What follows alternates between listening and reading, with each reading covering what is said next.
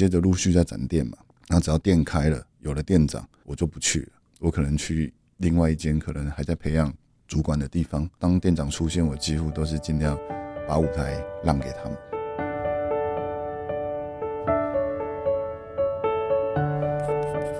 你了解 CEO 吗？他是精力满满的钢铁人，还是把你盯得满头包的大老板？其实 CEO 也是人，你认识的多半是他成功的那一面。但你不知道的是，他内伤的每一天。他们很叛逆，但更热血。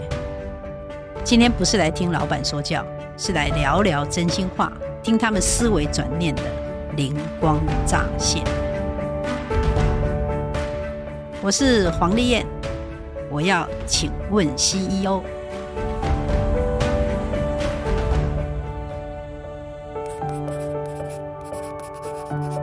位听众朋友，大家好。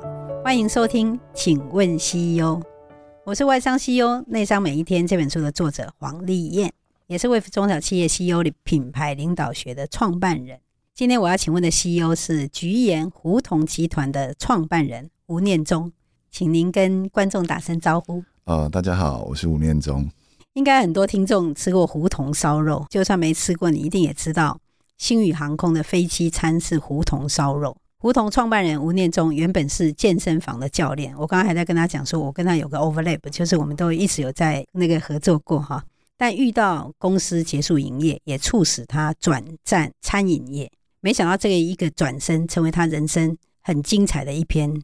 创业的初期，他要自己切肉、刷烤网、服务客人，一年三百六十五天都没有休息。随着胡同做出品牌差异化，建立了获利的模式。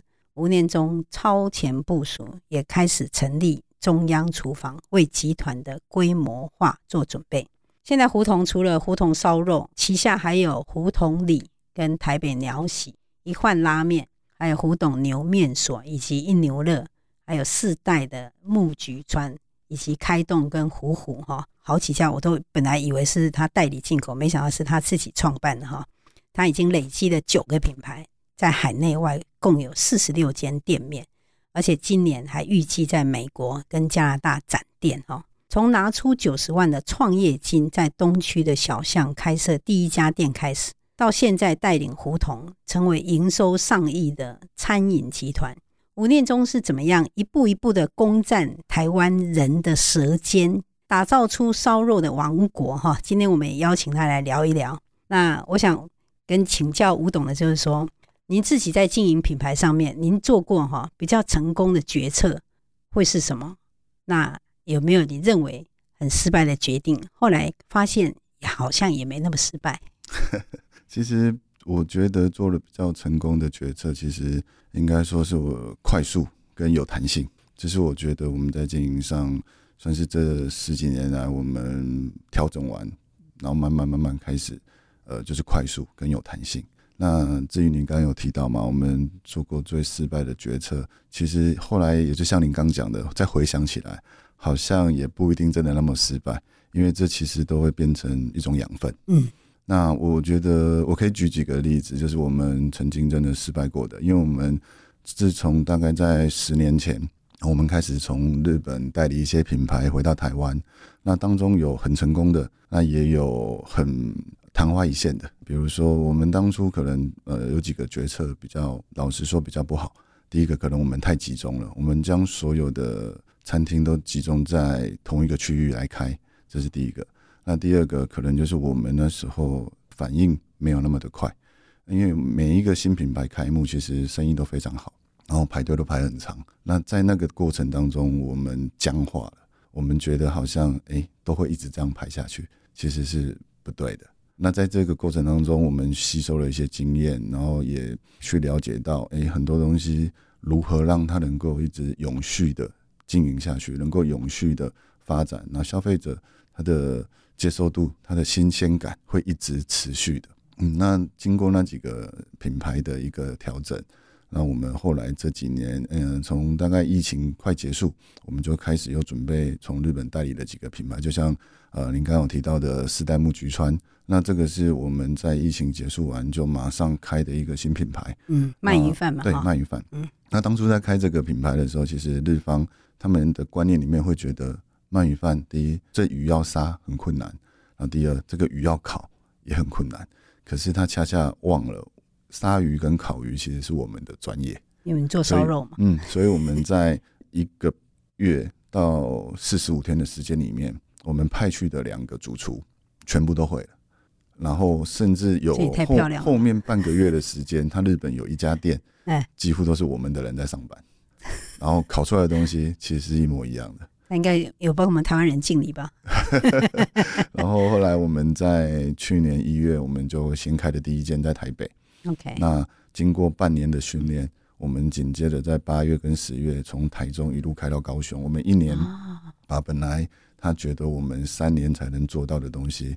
我们在一年内把它开完，所有日本人全部吓了一跳。所以你一年内就开了三家店。对，这也是因为之前一些品牌的代理的经验，让我们知道我们要怎么做。所以我们在展店的过程当中，为什么第一家店到第二家店我们隔了大概六到八个月？因为这六到八个月里面，我们一直在研究，嗯，怎么去开发新品牌，怎么去稳定，怎么去让消费者会知道，哎，我们的鳗鱼跟别人不一样。那我们因为我们是活鱼，在店里现杀、现烤、现串的，所以其实消费者一进到店里面，他会看到，哎，怎么有活的鳗鱼在水族箱里面？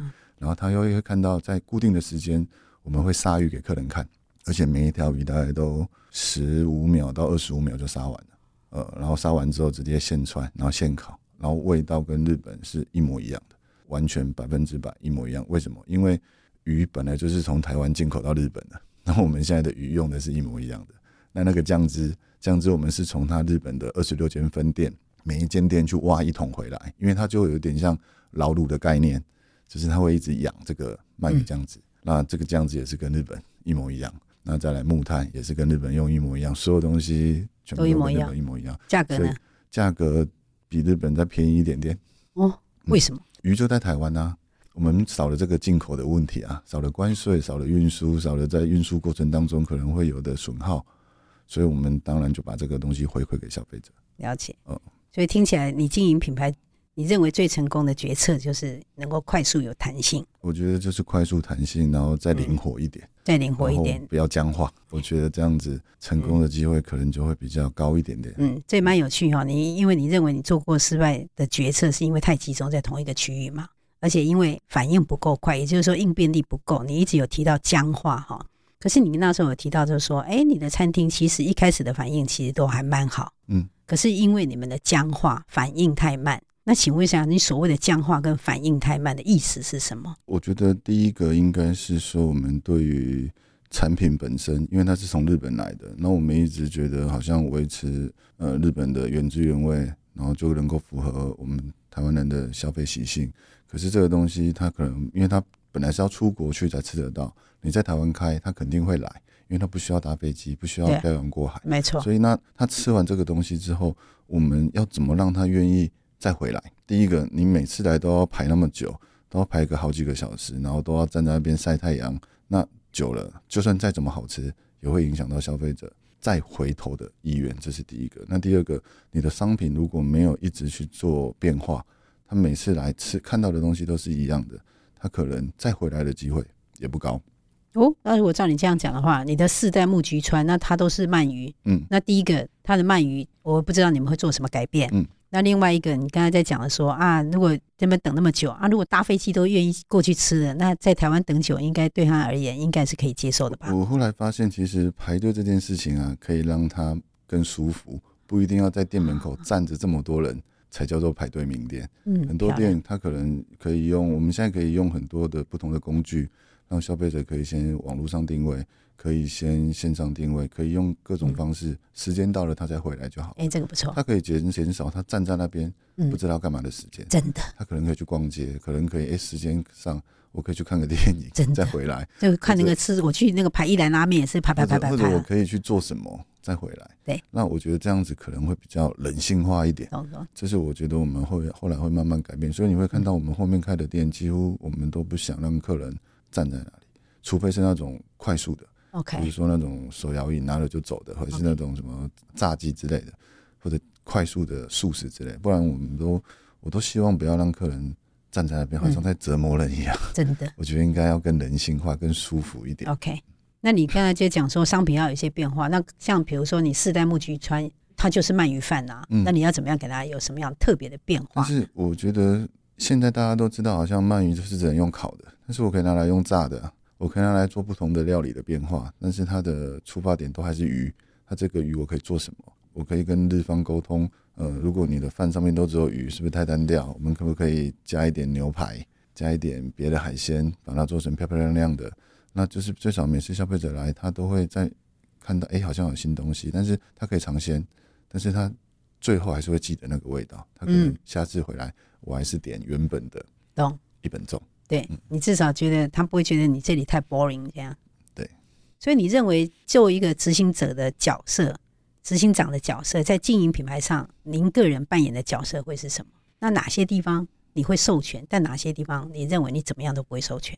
我觉得我个人是都会授权，但是授权不是授权给他，放任他去做，我会在旁边看着。我们一定要有一个容错空间，那只要在这个容错空间里面，就是放手的，让他们去自由发挥。嗯，因为你既然都已经把位置给人家了，然后你又在旁边指手画脚的，那其实这不是授权。那他也会觉得，反正他久了就会觉得，那我等吧，反正总会有指示下来的。那我觉得这样企业就会僵化。对，嗯。那我目前你已经有九个品牌哈，那如果以集团来讲，你这个集团的企业品牌而言的话，你认为你这个企业集团的品牌这个文化价值观会是什么？我觉得整个就像我们公司的精神嘛，热情、坚持、用心、创新。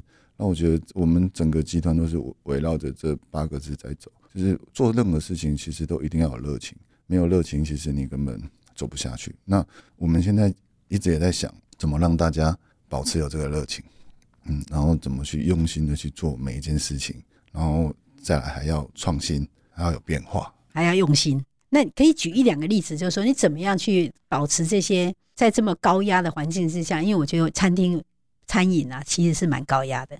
那尤其是客人，就是不同的客人，你要给他不同的服务，然后最终你都希望他们满意，这是其实蛮高压。那你要这样，你要怎么样去激发他们一直能够保持那个热情？我觉得我的角色就很重要了，哎，所以我会尽量维持我以前创业时候的一个初衷，虽然我现在没有办法。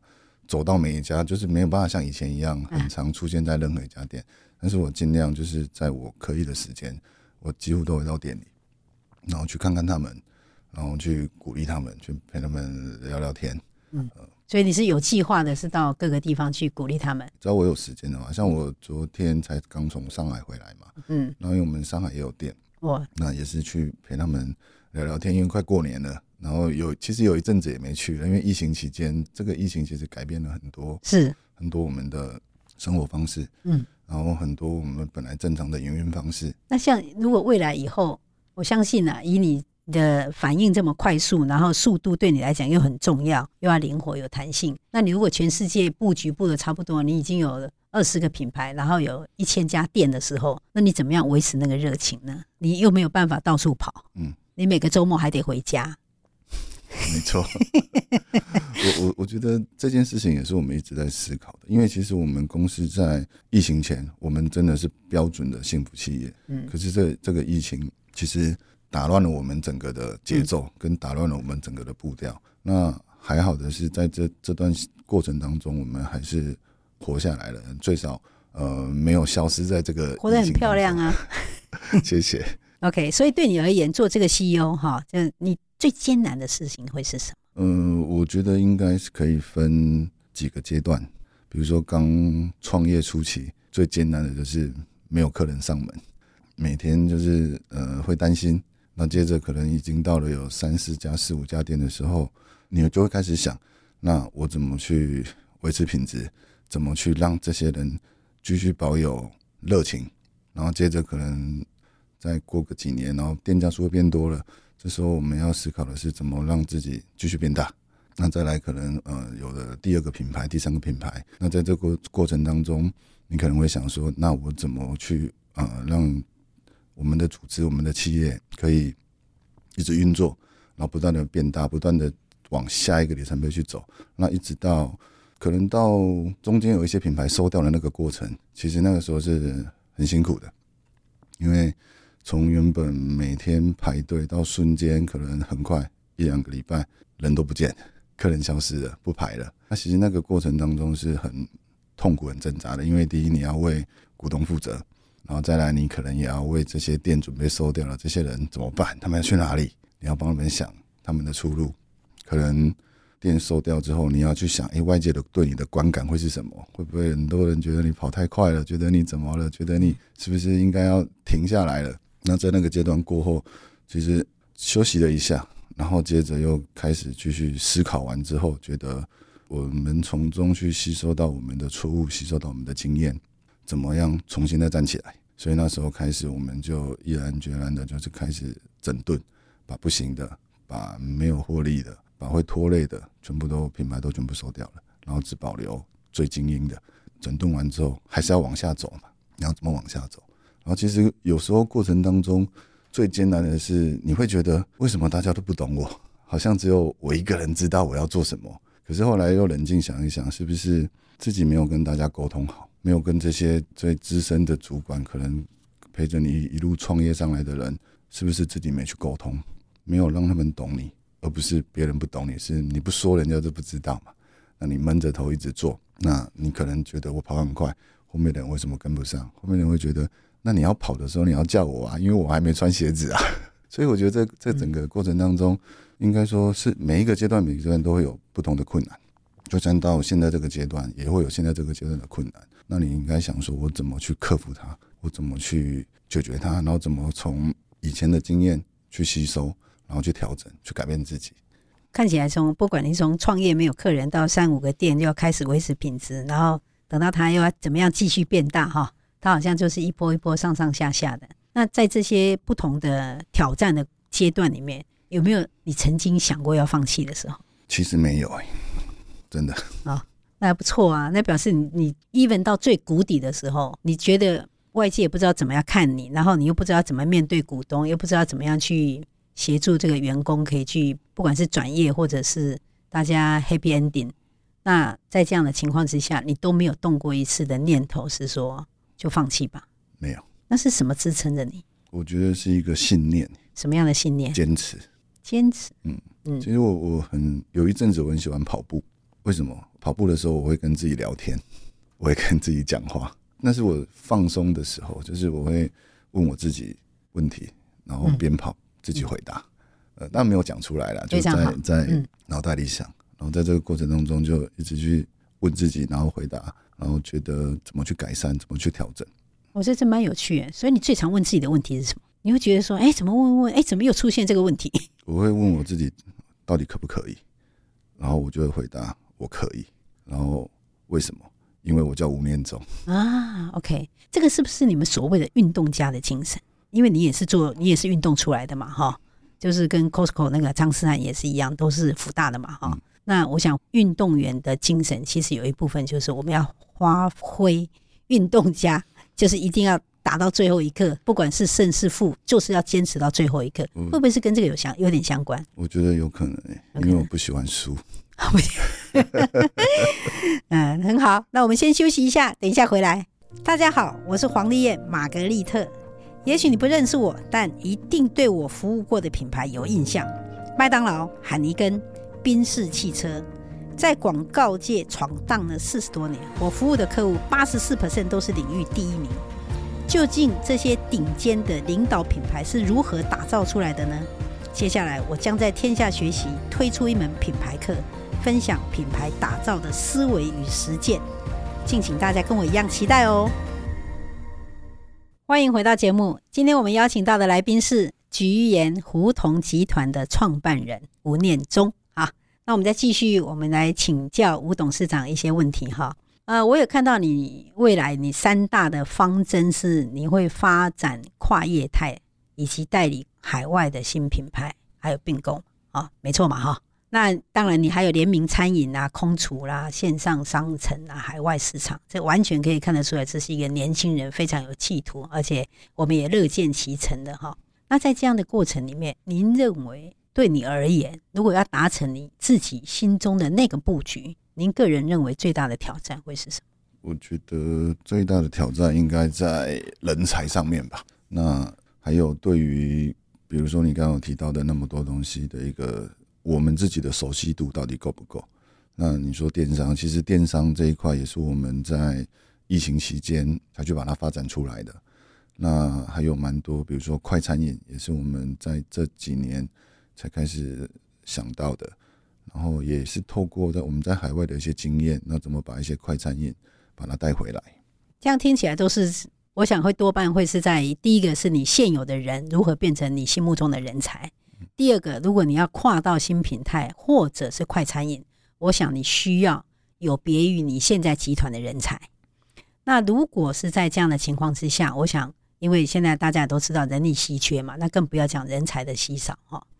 那请问一下，你这个集团跟别的餐饮的集团怎么样去竞争，去拿到？如果有一个人才，他是你跟另外一个集团，我们举例讲，好，像王品集团好了，这两个集团你们都对这个人才非常的欣赏。那您个人认为，就你们的集团来讲，你们用什么样的方式或什么样的？状态去吸引这个人才，说嗯，来我这里的选择是对的。我觉得应该是说，毕竟我们目前在成长阶段嘛，那在这个成长阶段的过程当中，我们能够赋予的弹性，我想应该会是最大的。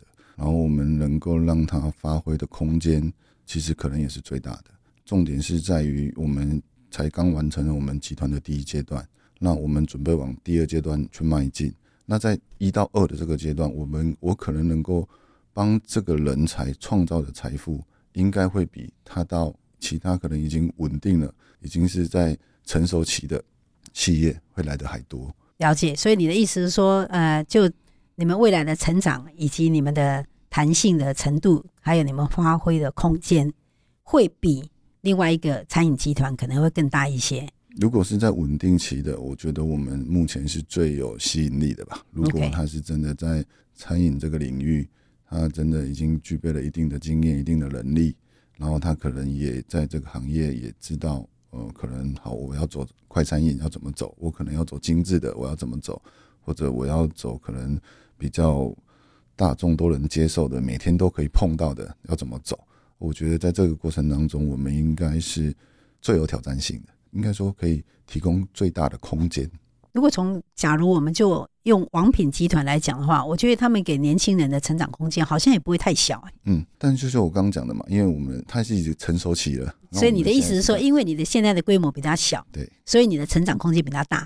哦，所以就是说，现在赶快来，如果你年轻人你自认为是人才的话，你赶快来跟着吴吴念中董事长，那么你可能累积你第一桶金的成功的程度会更快。那我们刚才也提到说，哎，你透过跑步的时候，常常问你自己的问题。其实很多的时候，CEO 是很孤独的哈，常常会问说，还可以吗？还可以吗？我到底还可以吗？所以我觉得那个自我怀疑是很强烈的哈。但我感觉上，好像你因为透过跑步啊，还有很多其他的运动，事实上会常常让你到最后，你还是能够坚持下来，去发挥你那个运动家的精神。你认为这是不是造就你今天的你？我觉得应该有很大的关联在里面。OK，因为毕竟我是学体育出身的嘛，那我觉得学体育出身的本来就是要有不服输的精神，嗯，就是我绝对不能输。如果我现在输了没关系，我回去再练，下次再来。OK，对，而不是就把它放弃掉。OK，我觉得这个应该占有蛮大的一个成分在里面。那从你你去参加家资啊，在那边做经理，然后一直到他们结束营业，然后你自己创业这十八年来。我想从外人的角度来看，你觉得是你是非常成功的哈。那假如我们定义这个叫成功，那请问一下，您自己个人认为这个成功的有没有方程式可以跟大家分享，让年轻人可以学习？我觉得成功没有捷径，也没有方程式，就是你一定要坚持，就是一定要一直坚持下去。我永远记得我创业的第一年，我是没有放假的。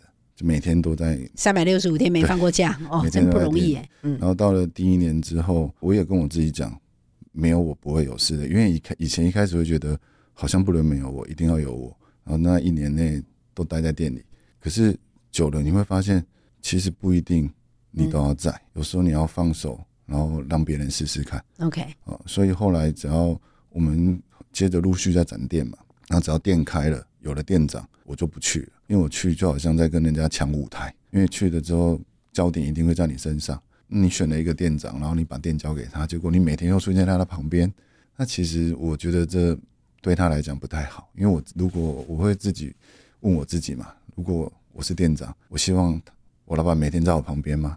还是把店交给我，我把它做好？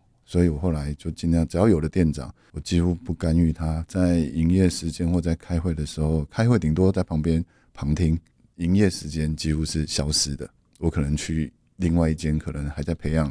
主管的地方，当店长出现，我几乎都是尽量把舞台让给他们。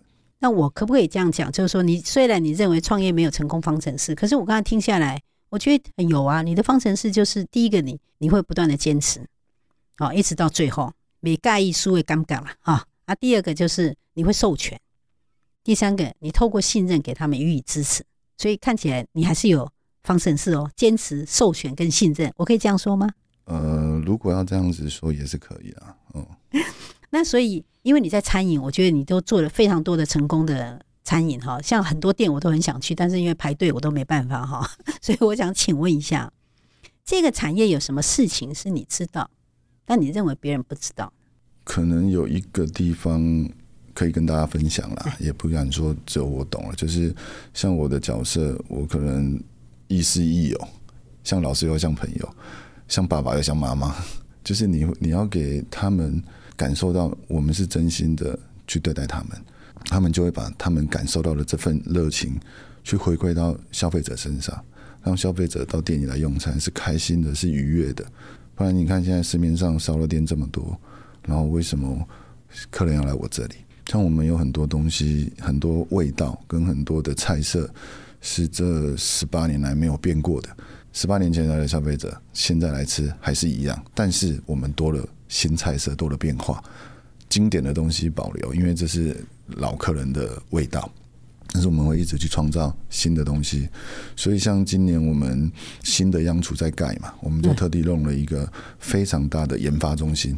你所谓的央厨就是中央厨房嘛？中央厨房，然后我们在中央厨房里面又设置了一个非常大的研发中心。OK，那这研发，我觉得餐饮的研发是非常重要的。OK，因为它要一直不断的改变，嗯，然后但是又要保留经典，这就很困难了。我在经典之下，我要一直不断的突破。就像举例，有一次好几年前，我去一个餐厅吃饭，我带小朋友，结果小朋友一去，他就给他一个茶碗蒸，给他一个白饭。然后小朋友就乖乖在那边吃，也不会吵，不会闹。在从那次之后，我就发现，哎，对，我们应该对小朋友好一点。所以我们也可能呃类似的服务，但是我们又不断的升级。比如说，我们最近升级成一个很可爱的卡通造型的一个饭团，上面还给他用蛋皮煎的一个被子把它盖起来，然后旁边还放了一些水果。然后给小朋友吃，变得以前是只有一个饭一个茶碗蒸，当然这已经是很好的服务了，就小朋友会很开心，不会吵不会闹，大人就很舒服了。那接着我们再进化，我们让视觉上也不一样，大人小朋友看到这个。我最近蛮蛮多朋友去电影室，都会把这个东西拍照给我。他说：“哇，怎么会有这么可爱的东西？”因为变得是大家会有共鸣，小朋友看了很喜欢，大人看了也很喜欢。那我觉得这这这其实就是很符合你们的企业精神，就是说一定要不断的创新。对，而且还有涵盖在热情在里面。嗯嗯，这个东西你觉得别的餐饮集团不知道吗？知道啊，但做不到。愿不愿意做？会不会放成重点项目？嗯，对不对？我我觉得，比如说，再举个例，比如说，哈，我们以前到厕所，可能厕所里面很多人，很多餐厅那个垃圾桶是没有盖子的，然后你一进去，你就看到里面，哇，什么东西都有，你视觉上就很不舒服了。所以在我们家，一定是那种那种电动的，一定要把它盖起来，客人在那边才会很舒服，不然他坐在那边看到里面，他可能就想吐了。嗯。真的，在这个产业，可能大家都知道的事情，可是不见得会放为重点项目，而你们认为很重要。比如说，你们不但要有经典的菜色，但是也要不断的创新跟改变。而在这里面，你们甚至也有会发展出对小朋友好，然后在这里面做出一些无感的创新。所以，对你而言，看起来这个创业的成功方程式应该再加上一点，就是真心的温暖。在这个产业，你跟其他人。都没有不同的看法吗？或者说，应该这样讲，就是说，有什么事情是你跟其他人有不同的看法？可是你在你创业或者经营的事业上面是扮演很重要的一个信念，会是什么？我觉得还是回到坚持这两个字，但是坚持这两个字可能可以用在食材上面。毕竟我不是学餐饮出身的嘛，所以我永远记得前一一两年，大家都会觉得，只要做过餐饮的，都会觉得我这样很浪费。我这样好像为什么明明可以吃的东西，为什么不给客人，不拿出来卖？可是事实证明我们是对的，因为那种东西你就是一样可以吃，但是它口感不好，嗯，卖相不好，呈现的方式不好，那我们都把那些东西留着自己当员工餐吃。那直到这几年，因为量大了，我们开始去想一些去化的方式。但是我觉得，在最少在这十几年来讲，我们都是坚持不好的东西不出，自己不敢吃的东西不出，呃，油花颜色形状不对的不出。所以，如果东西不好，你们不出给客人；嗯，如果你们自己不吃的，你们也不会出给客人。对。所以，对你而言啊，对食材的坚持也是一个非常重要的。嗯，在这个产业，这个会很难见吗？我觉得，因为食材跟成本有关啊，懂了。到底有没有人真的会愿意这样做？其实我们也常常在想怎么降低食材成本，但是前提是品质要一样，OK，东西要一样的情况下，我们去想办法降低食材成本。可能透过大量采购，嗯，可能透过别的采购方式，可能透过联合采购都好，但是品质是不能动的。很多人去降成本是换了个东西，懂。那就不一样了。就我懂，我懂。为了 cost down 嘛，可以理解哈。那我相信，就像我们刚才在讲的，就是说这个餐饮业真的是非常高压，尤其你身负了多少人的期待哈，啊，又要变成是很多人的那个那个加油器哈。所以你自己会不会也有偶尔无法负荷的时候？那在这样的前提之下，你要怎么样让你自己能够把那个正能量再拿回来？其实，其实常常都会有这样的状况，因为一定会有遇到挫折的时候。嗯，其实。要么就跑步，要么就晚上喝几杯，自己喝 自己小酌一下这样，因为太太不喝酒这样。啊，要么其实我因为我蛮常出差的，其实我有时候我出国，我都会习惯到处走走，到处看看。嗯，在我开完会或者巡完店之后，我就会去赶快去找什么好吃的东西，然后透过这样也可以让自己去慢慢慢慢去找回自己当初那个热情啊。OK，所以我可不可以这样讲？如果总结你人生的相信。还是在坚持这两个字。嗯，我发现了跟那个吴董事长谈话很有趣哦。他讲的时候都是很沉静哈，很冷静的在谈。可是只要讲到餐饮啊，讲到员工的时候，那个眼睛就会发亮哈。这个是蛮有趣的哈，可以看得见说他把什么东西放在他的心里面啊。今天很开心，也谢谢吴董事长跟我们无私的分享哈。那谢谢各位听众的陪伴。我们节目的更新时间是每个月第二和第四个礼拜一的下午四点，请听众朋友追踪闯天下，或是你有什么问题也想请问 CEO，都欢迎留言给我们。下次见，拜拜，拜拜。